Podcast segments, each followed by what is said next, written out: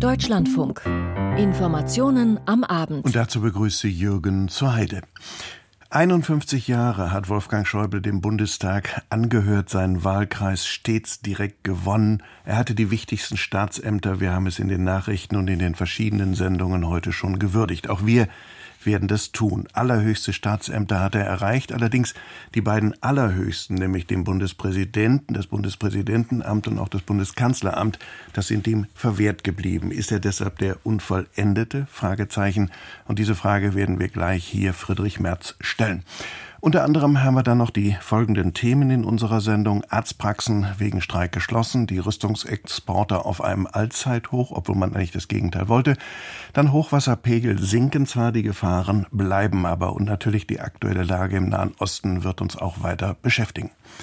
Zunächst aber Wolfgang Schäuble, ein Nachruf zum Tode von Wolfgang Schäuble von Sebastian Bargon. Die Beschäftigung mit Politik und das Engagement in und für die Politik hat mich immer fasziniert. 1972 wird der 30-jährige gebürtige Freiburger Wolfgang Schäuble zum ersten Mal in den Deutschen Bundestag gewählt. Seitdem war er mehr als 50 Jahre lang ohne Unterbrechung direkt gewählter Abgeordneter für den Wahlkreis Offenburg. Später bekleidet das politische Ausnahmetalent hohe Ämter. Am 9. November 89 erlebt Schäuble den Fall des Eisernen Vorhangs in Berlin. Die Mauer geht auf. Und das war ja klar, das war zu spüren. Heute ändert sich Geschichte. Ja, das war der bewegendste Moment in meinem politischen Leben. Als Innenminister handelt Schäuble für den damaligen Bundeskanzler Helmut Kohl den Einigungsvertrag aus und wird ein wichtiger Architekt der deutschen Einheit. Am 12. Oktober 1990 wird Schäuble bei einem Attentat nach einer Wahlkampfveranstaltung in Oppenau von einem geistig verwirrten Mann niedergeschossen. Kurz vor der Tür verlassen des Saals gibt es einen Knall. Ich dachte noch, da muss einer geschossen haben, denn ich, ich meinte Pulver zu riechen. Zwei Schüsse haben mich getroffen. Ein dritter Schuss hat sich ein Polizist dazwischen geworfen, hat ihn als Streifschuss abbekommen. Seit 1990 ist Schäuble querschnittsgelähmt, engagiert sich jedoch weiter in der Politik. Einen Knick in seiner außergewöhnlichen Karriere erlebt er im Jahr 2000, als er im Zuge der CDU-Spendenaffäre Partei- und Fraktionsvorsitz niederlegen muss. Es ist der Tiefpunkt in seinem politischen Leben. Aber Schäuble gibt nicht auf. Die Ära Merkel prägt er als Innenminister, vor allem jedoch als Finanzminister in der Eurokrise. Als die Bundeskanzlerin 2009 mir gesagt hat, sie hätte gerne, dass ich Finanzministerium mache, habe ich ihr gesagt, Sie wissen, ich bin nicht pflegeleicht und sagt mir eine gewisse Sturheit nach. Aber Sie wissen auch, ich bin loyal. 2017 übernimmt Schäuble schließlich das zweithöchste Amt im Staate und wird als Bundestagspräsident zum Mahner für die Freiheit in der Demokratie. Mitte September 2022 feiert Schäuble in Offenburg seinen 80. Geburtstag. Der CDU-Bundesvorsitzende Friedrich Merz würdigt Schäubles Lebensleistung, besonders dessen Einsatz für die deutsche Einheit im Jahr 1990. Damals diese Leistung in weniger als einem Jahr zwei so unterschiedliche Staatswesen wie die der Bundesrepublik Deutschland alt und der DDR zusammenzubringen. Übrigens auf der Basis eines Konsenses in Ost wie West, dass es nicht die Neukonstituierung der Bundesrepublik Deutschland wird, ist ein in der Weltgeschichte unter freiheitlichen Staaten einmaliges Ereignis. Der überzeugte Europäer Wolfgang Schäuble hat in seinem Leben die meisten seiner Ziele erreicht, manche verfehlt und viele Rückschläge überwunden. Rückblickend war er besonders auf eine Charaktereigenschaft stolz. Angepasst war ich nie. Sebastian Bargon war das mit einem Nachruf auf Wolfgang Schäuble und mitgehört hat Friedrich Merz, den ich jetzt am Telefon begrüße. Schönen guten Abend, Herr Merz. Guten Abend, Herr Zerheide. Herr Merz, ähm, die erste Frage heute Abend. Welches Bild oder welcher Satz bleibt Ihnen im Kopf als jemand, der Wolfgang Schäuble, ich denke, das darf man auch so sagen, so nah war wie wenige andere? Das fällt schwer, den einen Satz herauszufinden, aber den, den Sie gerade auch wiedergegeben haben in Ihrem Bericht. Ich bin loyal. Und zwar loyal vor allen Dingen zu diesem Staat, zu unserem Staat. Würde ich spontan sagen, war vielleicht der wichtigste Satz seines Lebens, das ihn auch, der ihn auch geprägt hat. Wobei ganz besonders, der hieß ja vollständig, ich habe es mir nämlich auch aufgeschrieben, Herr Merz, nicht pflegeleicht, aber loyal. Das drückt ja vieles aus. Das heißt, oft mit dem eigenen Kopf, aber dann, auch wenn eine Entscheidung getroffen ist, ist sie getroffen? Ja. Und äh, ja, ja, ja. Was, was, was, was kommt Ihnen da? Also ich denke an Eurokrise äh, zum Beispiel. Ja, Wolfgang Schäuble hatte ja große Herausforderungen zu bestehen. Die größte seines Lebens war sicherlich die Abfassung des Einigungsvertrages. Äh, politisch wie juristisch völliges Neuland. So etwas hat es vorher und nachher nicht gegeben. Und dies hat er in einer Weise vollendet, die eben in Ost und West auf große Zustimmung gestoßen ist, damals jedenfalls. Und er hat es mit einer unglaublichen Akribie, aber es war eben kein Jurist allein, sondern es war ein, ein politisches Werk äh, umgesetzt und ich glaube, dafür gebührt ihm bis heute die größte Bewunderung und Zustimmung. Wann und wie haben Sie beide sich kennengelernt? Ich habe Wolfgang Schäuble nur ein einziges Mal in meinem Leben ohne Rollstuhl gesehen. Das war eine flüchtige Begegnung auf einem Parteitag in den 90er Jahren. Und Sie, Sie, Sie waren damals im Europaparlament, wenn ich das richtig sehe. Ich war oder? damals im Europaparlament und bin dann 1994 in den Bundestag gekommen. Da saß er schon im Rollstuhl.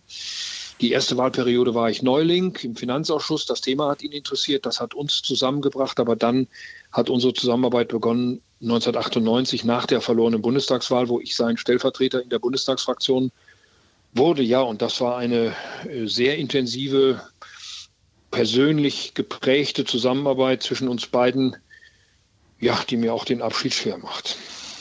Es hat sich, ich habe es auch schon gesagt, ein besonderes Vertrauensverhältnis entwickelt, auch wenn wir das, es ist ja öffentlich sagen, Sie haben sich geduzt und er hat sich nicht mit vielen Menschen geduzt. Äh, ab wann ist das eigentlich passiert und wie ist das entstanden? Er hatte sich am Anfang seiner Zeit im Deutschen Bundestag mit vielen Kolleginnen und Kollegen geduzt, aber die meisten von denen sind nicht mehr im Parlament. Und deswegen hat er ja auch in den letzten Tagen in einem Interview mal gesagt, er sei mittlerweile doch einsam. Ja. Wir haben uns in den späten 90er Jahren, Ende der 90er Jahre geduzt äh, nach einem Abendessen, das wir damals äh, gemeinsam hatten äh, im geschäftsführenden Fraktionsvorstand. Und äh, wir haben damals beide noch kräftig geraucht. Und äh, bei der Gelegenheit äh, habe ich eine Zigarette von ihm abgestaubt. Und ähm, da hat er mir gesagt, du könntest demnächst auch mal eigene dabei haben. Wenn ich jetzt drei Begriffe vorgebe, pflichtbewusst, diszipliniert, Machtinstinkt, welche Begriffe wählen Sie oder was fehlt? Ich würde diese drei Begriffe nehmen und zwar genauso in der Reihenfolge, wie Sie es gerade gesagt haben. Das Pflichtbewusstsein stand an erster Stelle. Die Disziplin hat ihm dieses Leben überhaupt ermöglicht.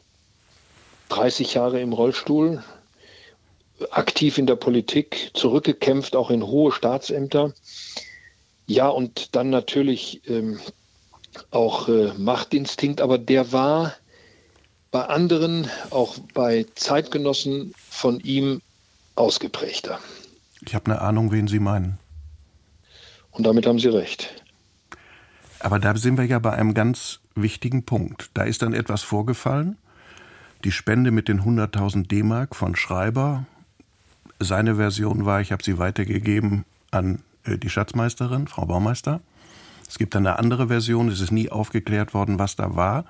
Und unterm Strich bleibt stehen, es hat ihn dann den gewonnenen Parteivorsitz und Fraktionsvorsitz gekostet, sodass manche sagen, und er selbst hat das auch so gesagt, vielleicht können Sie da noch helfen, äh, das war eine Intrige. Wie sehen Sie das? Naja, es gab eine Vorgeschichte und die Vorgeschichte war das Zerwürfnis zwischen Helmut Kohl und ihm. Und die hat eben stattgefunden im Jahr 1999. Er hat die Parteispendenaffäre, auch das Verheimlichen der angeblichen Spender, nie akzeptiert. Es gab eine Vorbelastung des Verhältnisses zwischen Helmut Kohl und ihm. Das war aus dem Jahre 1996, 97, wo es um die Frage ging, geht Helmut Kohl noch einmal in eine Bundestagswahl oder wird er seinen Nachfolger im Amt des Bundeskanzlers und geht dann als Bundeskanzler in die Wahl. Das war eine Planung, die wir in der Bundestagsfraktion weit verbreitet hatten. Helmut Kohl hat sich dann entschlossen, doch noch einmal anzutreten bei der Bundestagswahl 1998 und dann kam die Parteispendenaffäre und der Auslöser für den Rücktritt war ein Zwischenruf im Deutschen Bundestag von Herrn Ströbele und eine Reaktion von Wolfgang Schäuble darauf, dass er Herrn Schreiber eben nur einmal getroffen hat und nicht mehrfach, nicht zweimal, auch in seinem Büro. Und dieser Zwischenruf von Ströbele hat äh, etwas ausgelöst mit einer Erwiderung, die unvollständig war. Und das war der eigentliche Grund für seinen Rücktritt. Das passt nicht zu dem Bild, was man hat. Er hat da, sagen wir es mal jetzt hart und oder trotzdem einigermaßen freundlich, er hat da nicht die volle Wahrheit gesagt in dem Moment. Diese Parteispendenaffäre, und ich habe das aus nächster Nähe miterlebt, hat ihm enorm zugesetzt. Für ihn war es eine Frage der Glaubwürdigkeit in höchsten Staatsämtern, dass man so etwas nicht tut. Ich habe damals wie heute nie einen Zweifel daran gehabt, dass äh, diese Spende ordnungsgemäß in der CDU verbucht wurde. Ähm, aber eben diese Reaktion auf den Zwischenruf war unvollständig. Und damit war sozusagen der Punkt erreicht, an dem ihm auch äh, die Zustimmung, die Gefolgschaft in der Bundestagsfraktion und in der Partei nicht mehr sicher war. Er hat daraus die damals wohl richtige Konsequenz gezogen. Wenn ich Sie jetzt noch frage, inhaltlich, äh, ich gebe auch noch mal zwei Begriffe vor. Der Herr der schwarzen Null auf der einen Seite und dann gibt es, äh, wenn man heute das eine oder andere nachliest und, und wir beide haben es natürlich auch noch im Ohr, der Totengräber des Euros respektive Griechenlands. Äh, was halten Sie von diesen Begrifflichkeiten? Naja, also dieser Begriff schwarze Null hat mir persönlich nie gefallen. Ich glaube ihm auch nicht. Es ging um, dein, um einen ausgeglichenen Bundeshaushalt und um die Erfüllung der Kriterien, die wir auch mit unterschrieben hatten für den Eintritt in die Währungsunion. Und diese Kriterien hat Wolfgang Schäuble in seiner Zeit als Bundesfinanzminister eingehalten. Das war ihm wichtig. Und äh, die Frage, wie er dann mit den Staatsfinanzen insgesamt umgeht, äh, wie er auch äh, letztendlich in der Währungsunion mit Griechenland umgeht, war eine Frage, die innerhalb der Europäischen Währungsunion hoch umstritten war. Und ich war damals mit ihm einer Meinung, dass es vielleicht besser wäre, Griechenland zunächst einmal für einige Jahre aus der Währungsunion zu entlassen. Was die Kanzlerin, nicht, später, Kanzlerin nicht wollte. Die Kanzlerin hat es anders entschieden, anders gesehen. Und wir sind uns beide einig gewesen in der Rückschau. Angela Merkel hatte mit ihrer Entscheidung recht. Es war die riskantere Entscheidung, aber es war die politisch richtige Entscheidung. Und diese Entscheidung trägt heute, wie wir wissen, aus der griechischen Politik heraus dazu bei, dass Griechenland stärker ist als je zuvor in der Währungsunion. Und was sagen Sie jenen, die sagen schwarze Null? Ja, auf der anderen Seite Stichwort Investitionen haben wir in Deutschland in seiner Regierungsphase, in seiner Verantwortungsphase zu wenig gemacht. Man hätte vielleicht mehr investieren müssen, dafür hätte man woanders kürzen müssen. Ist das ein Vorhalt, den Sie gelten lassen oder lassen Sie den nicht gelten? Diesen Vorhalt, wenn es ihn denn gäbe, würde ich unter keinen Umständen gelten lassen. In den Jahren, in denen Wolfgang Schäuble Finanzminister war, ist in Deutschland in die Infrastruktur so viel investiert worden wie Jahre vorher nicht. Er hatte Glück, keine Frage. Es gab eine gute Konjunktur nach 2009, nach der Lehman-Pleite und der Finanzkrise gab es äh, einen großen Aufschwung. Ähm, das äh, kam ihm natürlich auch mit äh, zugute, keine Frage. Aber er hat immer wieder darauf hingewiesen, dass unsere Verfahren zu komplex sind, dass wir Investitionsmittel nicht für ausgeben, nicht ausgeben können, weil die Genehmigungen nicht da sind. Also Wolfgang Schäuble war ein hochsolider Finanzminister, der nicht nur darauf geschaut hat, dass der Haushalt ausgeglichen war, sondern der auch darauf geschaut hat, dass er ausgewogen blieb, auch zwischen konsumtiven Ausgaben und Investitionen in unsere Zukunft. Letzte Frage mit der Bitte um eine kurze Antwort. Der Unvollendete, ich habe es mit einem Fragezeichen versehen oder mit einem Ausrufezeichen. Wie sehen Sie das? Ja, ich habe die Entscheidungen aus nächster Nähe miterlebt, sowohl die Frage, kann er Bundeskanzler werden, ja oder nein, kann er Bundespräsident werden, ja oder nein, er hätte 1997 Bundeskanzler werden können und wie ich unverändert finde, Kanzler werden müssen. Dass er 2004 nicht Bundespräsident geworden ist, war ein Glücksfall, denn er hätte danach nicht mehr Finanzminister werden können und das würde er und das war einer der besten. Friedrich Merz, herzlichen Dank äh, heute für diese Sätze und für diese Einschätzung. Danke. Ich danke Ihnen. Unser nächstes Thema. Die Ärzte respektive die Arztpraxen waren heute in Deutschland in weiten Teilen geschlossen. Es wird gestreikt, allerdings heftig umstritten. Volker Fintermer mit den Einzelheiten. Praxis in Not heißt das Online-Portal der niedergelassenen Ärzte, die in den drei Tagen zwischen den Jahren mit Praxisschließungen im ganzen Land bessere Bedingungen für die niedergelassenen Haus- und Fachärzte einfordern wollen, weil sie sich immer wieder mit Leistungskürzungen konfrontiert sehen. Und die Situation in den Praxen verschlechtert sich immer mehr. Leistungen müssen gekürzt werden. Es entstehen Wartelisten, lange Wartezeiten auf Facharzt- und Hausarzttermine. Das muss sich ändern und dafür kämpfen wir sagt Dirk Heinrich, der Vorsitzende des Wirchebundes, der den Protest zusammen mit anderen Ärzteverbänden organisiert hat, am Morgen im ZDF. Durch die politisch verordneten Budgetierungen in den zurückliegenden Jahren seien Leistungseinschränkungen in den Praxen unausweichlich. Aber statt Abhilfe zu schaffen, drehe die Politik die Schraube immer weiter, auch mit der Konsequenz, dass die Praxen oftmals gar keine neuen Patienten mehr aufnehmen könnten. Der Minister hat ja am Anfang seiner Amtszeit die sogenannte Neupatientenregelung gestrichen, nach der wir für neue Patienten, die wir aufnehmen, endlich mal voll bezahlt werden. Jetzt sind wir wieder bei 70 Prozent angekommen. Das heißt, wir kriegen nur von einem Euro, den wir an Leistungen erbringen, 70 Cent bezahlt. Das führt dazu, dass in vielen Praxen neue Patienten nicht mehr aufgenommen werden können. Dazu kommt, dass durch die Budgetierung viele erbrachte Leistungen am Ende gar nicht mehr vergütet werden, weil sie nicht in das strenge Abrechnungsraster der Kassenärztlichen Vereinigung passen, beklagt die Hausärztin Antonia Stahl. Ich kenne keinen Beruf, wo das einfach dann nicht honoriert wird, sondern einfach gesagt wird, naja, stimmt schon so, du hättest ja nicht so viel machen müssen. Also das, das, das finde ich ganz schwierig. Ich sage ja auch nicht zu meinem Kfz-Mechaniker, der mein Auto gerade repariert hat, naja, ich gebe dir 100, will zwar 600 haben, aber das ist ja nicht, warum hast du auch drei Stunden gebraucht? Hättest du auch eine halbe machen können. Dennoch trifft der Ärzteprotest nicht überall auf Unterstützung.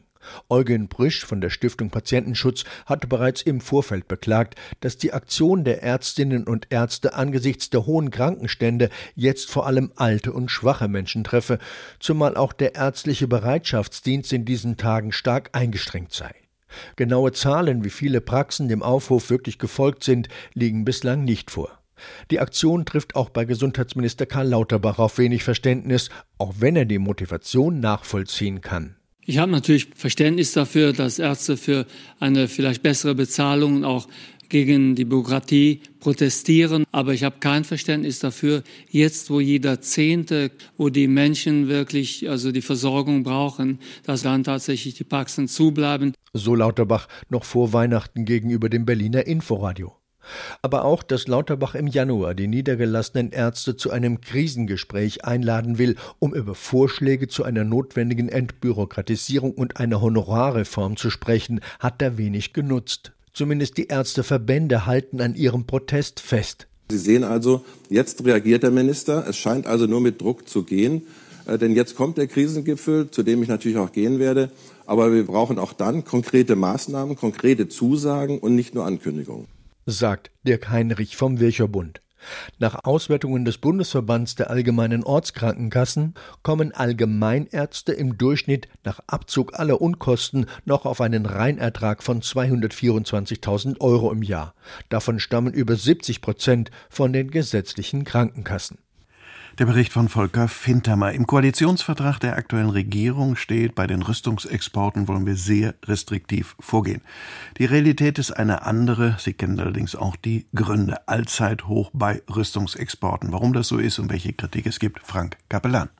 Es ist eine schlechte Nachricht, weil sie auch etwas aussagt über die Lage der Welt. Grünen-Chef Omid Nuripur hat eine Erklärung dafür, dass die deutschen Rüstungsexporte so hoch sind wie nie aber er will das nicht einfach so hinnehmen. Nuripur verweist auf den Koalitionsvertrag. Dort hatten sich die Ampelfraktionen auf eine verschärfte Exportkontrolle verständigt. Waffenlieferungen in Staaten außerhalb der NATO und der Europäischen Union sollten quasi unterbunden werden. Doch mit dem russischen Angriffskrieg gegen die Ukraine kassierte Kanzler Olaf Scholz diese Vorgabe. Somit genehmigte die Bundesregierung im zu Ende gehenden Jahr Rüstungsexporte Exporte in Höhe von 11,7 Milliarden Euro, ein Anstieg von 40 Prozent im Vergleich zum Vorjahr. Mehr als ein Drittel der Lieferungen gingen dabei an die Ukraine, 4,15 Milliarden Euro. Im Etat des kommenden Jahres ist eine Verdoppelung dieser Waffenexporte ins Auge gefasst worden. Sevim Dattelen, frühere linken Politikerin, die über eine Anfrage an das zuständige Wirtschaftsministerium für die Veröffentlichung der Zahlen sorgte, verurteilt den Rekord scharf. Statt im Akkordbetrieb Rüstungsexporte in Kriegs- und Spannungsgebiete weltweit zu genehmigen und den sinnlosen Abnutzungskrieg in der Ukraine mit immer neuen Waffengeschenken zu befeuern, sollte die Ampel endlich anfangen, die notwendigen Investitionen in Infrastruktur und Bildung in Deutschland auf den Weg zu bringen, meint Dadelin, die sich inzwischen dem Bündnis Sarah Wagenknecht angeschlossen hat. Allerdings 90 Prozent der Exporte gingen neben der Ukraine an EU- oder NATO-Länder sowie an Staaten, die ähnlich wie NATO-Mitglieder behandelt werden, etwa an Japan, Australien oder Südkorea. Sogenannte Drittstaaten wurden mit Exporten in Höhe von 1,7 Milliarden Euro bedacht, allen voran Israel, die Vereinigten Arabischen Emirate und Saudi-Arabien. Der Bericht von Frank Capellan. Die Regenfälle, Sie sehen das, äh, jedenfalls ich habe es zum Beispiel am Rhein mir in diesen Tagen angeschaut, wie er immer höher kommt, allerdings zum Glück noch nicht bedrohlich. In manchen Bundesländern sieht es aber ganz anders aus. In Thüringen und Niedersachsen zum Beispiel mussten viele Menschen ihre Häuser verlassen und das über Weihnachten. Und im Süden Niedersachsens brach sogar ein Damm. Die Talsperren in den Mittelgebirgen sind voll, im Harz zum Beispiel die Ockertalsperre. Also, wie sieht es äh, aus? Und darüber wollen wir reden mit unserem Kollegen Kollegen Bastian Brandau, der jetzt bei uns äh, in der Leitung ist. Äh, Sebastian, wie sieht es im Moment äh, in Niedersachsen aus? Oder fangen wir an in Braunschweig? Das ist ja unterhalb von der Ockertalsperre. Wie sieht es da aus? Genau, da gab es die Befürchtung, dass eine Flutwelle durch die Stadt kommen könnte und dort eben über die Ufer treten könnte, die Oka, ähm, weil eben die Füllstände der Talsperren so hoch sind, dass sich da die Wasserwerke genötigt sahen, den Abfluss ja zu öffnen, den Notüberlauf da aufzumachen, um eben in den Talsperren Platz zu schaffen, falls es ja auch weiter regnen könnte in den kommenden Tagen. Aber es ist nicht so weit gekommen. Die befürchtete Flutwelle in Braunschweig ist ausgeblieben. Die Lage sei nicht so dramatisch wie befürchtet. Da kommt zwar einiges an Wasser durch, aber die Oka ist nicht so hoch gestiegen, dass zum Beispiel da ein mobiler Deich, den man aufgebaut hatte, zum Einsatz kommen musste. Aber es kommt weiterhin viel Wasser aus den Talsperren im, im Harz, äh, auch durch die Oka, auch durch Braunschweig. Die Situation dort bleibe angespannt. Die Behörden kontrollieren das sehr genau, auch landesweit nach wie vor könnte aber in Braunschweig zum Beispiel die Innenstadt, aber auch andere Stellen in und um Braunschweig überschwemmt werden sollte, sollte da der Fluss nochmal stark ansteigen. Ähm, aber die Situation, die sei zwar angespannt, aber unter Kontrolle und diese gestern befürchtete Flutwelle ist ausgeblieben. Und wie sieht es in anderen Regionen Niedersachsens aus? Wir haben gerade im Vorgespräch darüber gesprochen, dass woanders ein Deich äh, gerissen ist. Wo ist das bitte passiert? Genau, also man muss sich das vorstellen, dass sich die Wassermassen jetzt Richtung, äh, also aus dem Süden Richtung Norden schieben, eben zum Beispiel aus dem Harz, aber auch von der Weser kommt. Dort äh, hat jetzt im Süden der Pegel den Höchststand erreicht, in Bodenwerder geht er bereits zurück und in Rinteln dort äh, konnten Menschen wieder in ihre Häuser zurück an der Weser. Das hat die Stadt am Morgen mitgeteilt und möglich gemacht. 100 Menschen können da wieder in ihre Wohnung und Häuser. Ähm, dieser Scheitelpunkt des Weserhochwassers, der befindet sich jetzt also weiter nördlich, heute Abend im Raum Nienburg erwartet, also bereits nördlich von Hannover werde da der Höchststand erreicht. Es sind aber insbesondere eben auch kleinere und kleinste Flüsse und Bäche, die über die Ufer getreten sind und Ortschaften überfluten. Da sind es etwa die Wörpe und die Wümme, die fließen in Lilienthal nordwestlich von Bremen zusammen. Und Wir lernen jetzt gerade in Niedersachsen kennen, ja. Die Feuerwehr meldet einen Deichriss da ähm, in, an der Grenze zum Bundesland Bremen. Dieser betroffene Bereich wird jetzt da evakuiert. Die Gemeinde hatte schon vorher dazu aufgerufen, sich zum Beispiel ähm, aus den gefährdeten Gebieten fernzuhalten und Keller nicht zu betreten. Ein Tierpark, der Serengeti-Park in der Lüneburger Heide, ist fast komplett überflutet von den Überflutungen. Dort muss der Strom abgestellt werden. Eine Notlage, wie man sie in der 50-jährigen Geschichte dieses Tierparks nicht erlebt habe ja, Campingplätze an der Ems, die einer musste evakuiert werden. In Niedersachsen sind einige Abschnitte von Bundesstraßen gesperrt, auch Autobahnabfahrten, Land- und Kreisstraßen, außerdem äh, eine ganze Reihe. Und die Polizei bittet auch dringend und unbedingt entsprechende Durchfahrtsverbote zu achten. Heute zum Beispiel musste ein Radfahrer äh, gerettet werden, der eben doch durch die Fluten radeln, radeln wollte, da abgetrieben wurde. Auch der Bahnverkehr ist teilweise eingeschränkt, etwa zwischen Oldenburg und Osnabrück, ähm, auch zwischen Bremen und Osnabrück. Da ist zum Beispiel ein Stellwerk unter Wasser. Dann blicken wir doch äh, auf die Elbe. Da werden hohe Pegelstände gemeldet. Wie ist denn dort die Lage? Vor allem im Osten gibt es ja auch das ein oder andere Bild, habe ich zumindest heute gesehen, was einen schaudern lässt. Also dort kommt eben zu den starken Regenfällen auch noch Schmelzwasser aus dem Riesengebirge und in Dresden, da nähert man sich auch dieser Alarmstufe 3, der 6 Meter Pegel, der wird da vorsichtig morgen früh erreicht.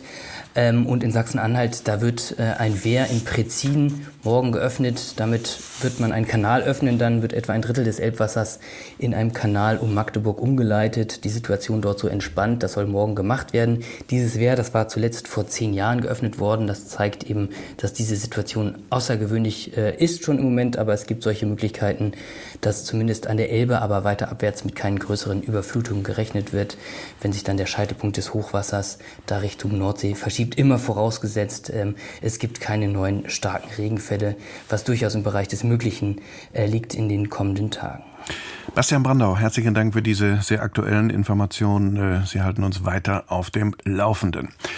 Wir schauen ins Ausland und natürlich äh, in den Gazastreifen. Äh, das ist das eine, die aktuelle Lage im Kriegsgebiet. Äh, der Kollege Björn Darke wird uns gleich dazu eine aufrüttelnde Reportage schildern. Politisch müsste man heute noch hinzufügen, dass es heftige Wortgefechte gegeben hat zwischen Herrn Netanyahu und Erdogan oder andersrum. Herr Erdogan hat Begrifflichkeiten benutzt, die schwierig sind und Herr Netanyahu hat das natürlich heftigst zurückgewiesen. Also die Lage in Gaza ist bedrückend. Björn Dacke. Hallo everyone. Muhammad meldet sich, unser Mitarbeiter in Gaza. Seine Sprachnachrichten klingen von Mal zu Mal verzweifelter. Wenn er spricht, macht er längere Pausen, atmet immer wieder tief durch. Ich bin irgendwie okay. Ich versuche es, aber ich mache die schwierigste Zeit meines Lebens durch. Meine Familie und ich sind getrennt. Ich kann sie nicht mehr sehen. Der 31-Jährige hat im Krieg schon viele Familienmitglieder und Freunde verloren. Jetzt hat er sich allein zu einem Krankenhaus in der Mitte des Gazastreifens durchgeschlagen, sowie tausende andere Palästinenser. In der Nähe der Krankenhäuser fühlen sie sich etwas sicherer. Dort kommen ab und zu Hilfsgüter an. I sleep inside my car there. Ich schlafe in meinem Auto, aber die Situation ist schwierig. Ich habe nicht mehr als eine Stunde geschlafen, wegen der Einschläge, der Geräusche der Krankenwagen und wegen der Geräusche der Menschen, die die ganze Zeit zum Krankenhaus kommen. Im Hintergrund der Sprachnachricht sind Drohnen zu hören. Sie gehören für die Menschen im Gazastreifen zum Alltag, doch vielen macht das Geräusch Angst. Der nächste Angriff könnte kurz bevorstehen. Aktuell konzentriert die israelische Armee ihre Angriffe auf die Mitte und den Süden des Gazastreifens. In den vergangenen Stunden waren es nach Angaben des Militärs etwa 200. Die Armee zielt dabei auf die Hamas, doch die radikalen Kämpfer sind in Wohngebieten unterwegs, an Krankenhäusern und Schulen. Deshalb gibt es immer wieder viele tote Zivilisten. Allein über die Weihnachtsfeiertage sollen es nach Angaben der von der Hamas kontrollierten Gesundheitsbehörde etwa 850 gewesen sein. Israels Generalstabschef Herzi Halevi beschreibt den Einsatz als komplex. Das passiert alles in einer komplexen Gegend. Deshalb wird der Krieg viele weitere Monate dauern. Wir werden verschiedene Methoden anwenden, um das Erreichte lange Zeit zu halten. Armee und Regierung betonen in den vergangenen Tagen immer wieder, der Krieg geht weiter, bis die mehr als 100 Geiseln frei sind und die Hamas zerstört ist. Danach sieht es noch lange nicht aus. Auch heute feuerten radikale Palästinenser wieder Raketen auf Israel. Ein schneller Strategiewechsel der israelischen Armee hin zu einem gezielteren Vorgehen gegen die Hamas oder gar ein baldiges Ende der Kämpfe zeichnet sich nicht ab. Im Hintergrund versuchen Ägypten, Katar und die US-Regierung ein weiteres Abkommen zu vermitteln über eine Feuerpause und die Freilassung einiger Geiseln. Doch spruchreife Ergebnisse sind bisher nicht zu erkennen. Für die Menschen in Gaza sind Feuerpausen und Friedenspläne weit weg. Sie sind in einem täglichen Überlebenskampf, so wie Muhammad.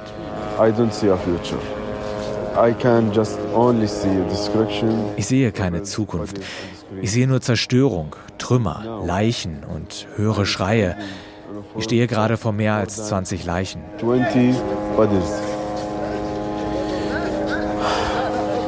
Sein einziger Wunsch sei, dass dieser Krieg aufhört. Er wolle raus aus Gaza, denn er habe alles verloren. Was bleibt ist die Hoffnung auf bessere Tage, Hoffnung auf eine friedliche Zukunft für seine Familie und seine Kinder. A future of peace for my family and for my children who I am waiting for them to come. Der Krieg sollte aufhören, das ist der bedrückende Satz, der für diese Region gilt, aber natürlich auch für andere Regionen. Der Bericht von Björn Dacke. Das waren unsere Informationen am Abend heute etwas anders als üblicherweise, aber es ist eben auch ein besonderer Tag. Mein Name ist Jürgen zur und ich sage bis demnächst. Auf Wiederhören.